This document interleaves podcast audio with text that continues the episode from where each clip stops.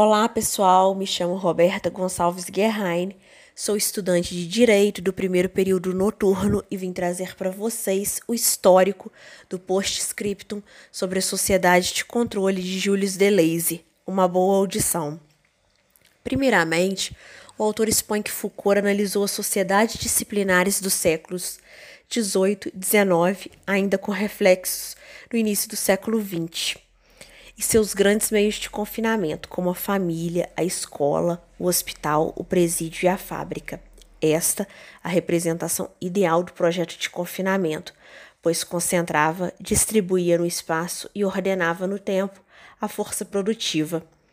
Contudo, Deleuze também nos mostra que Foucault já sabia da brevidade desse modelo devido às mudanças da sociedade, o que suscitaria reformas nos meios de confinamento.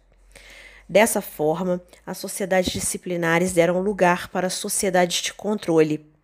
Não cabe mais questionamentos a respeito da maleabilidade de cada espaço de confinamento, e sim uma análise pontual de cada liberação e, suje e sujeição pelo qual enfrentam. No mais, buscar novas armas de controle se fazem imperativas.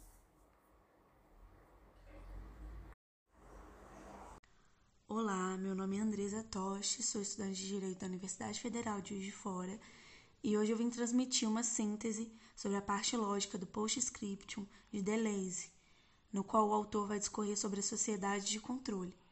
Em primeira análise, o autor irá apresentar o fato de que os confinamentos são como moldes, e essas modelações poderão, assim, ser distintas entre si. Como exemplo, Deleuze vai utilizar as fábricas, as quais seus pontos de equilíbrio estarão pautados na divergência entre o baixo salário e a alta produção. Além disso, verifica-se as diferenças entre as instituições fábrica e a empresa. Nessa última, a rivalidade será utilizada como uma motivação e objetificará uma premiação. De forma mais específica, o autor cita a questão do salário por meritocracia, o qual é baseado na quantificação de acordo com a produção e rendimento do indivíduo.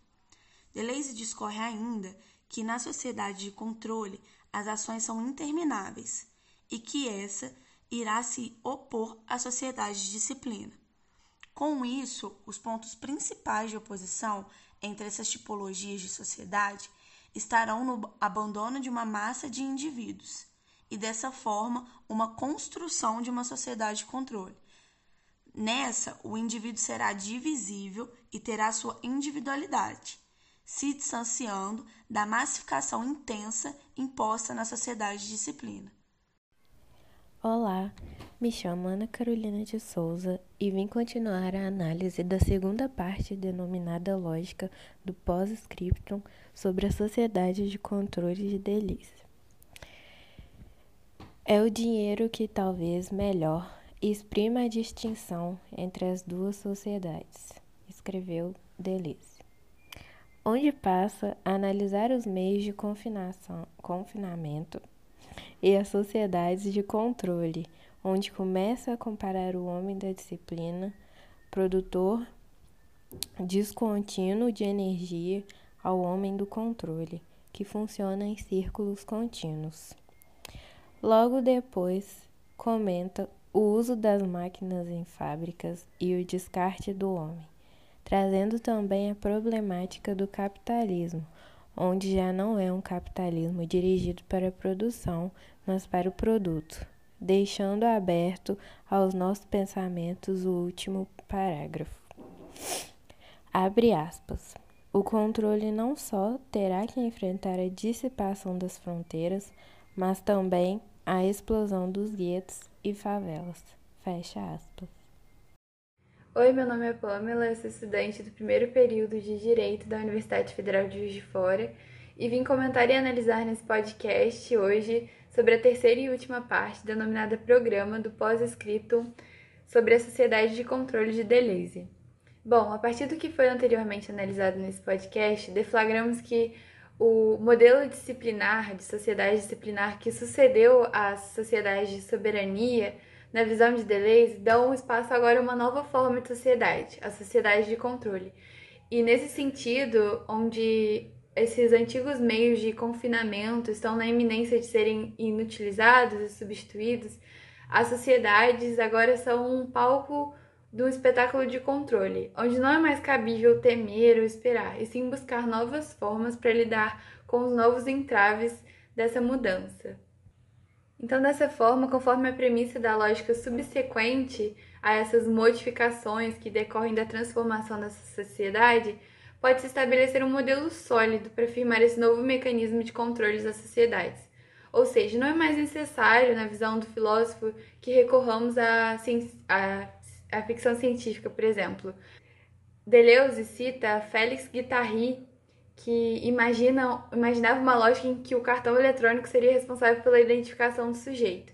Ou seja, são substituídos aqui as, as identificações com a ficção científica por um modelo sólido, em que essas modificações que decorrem dessa transformação da sociedade são pautadas na própria sociedade, nos próprios mecanismos da sociedade que vão se transmutando e transformando-se até alcançar esse ideal e até se adaptarem a essa nova realidade.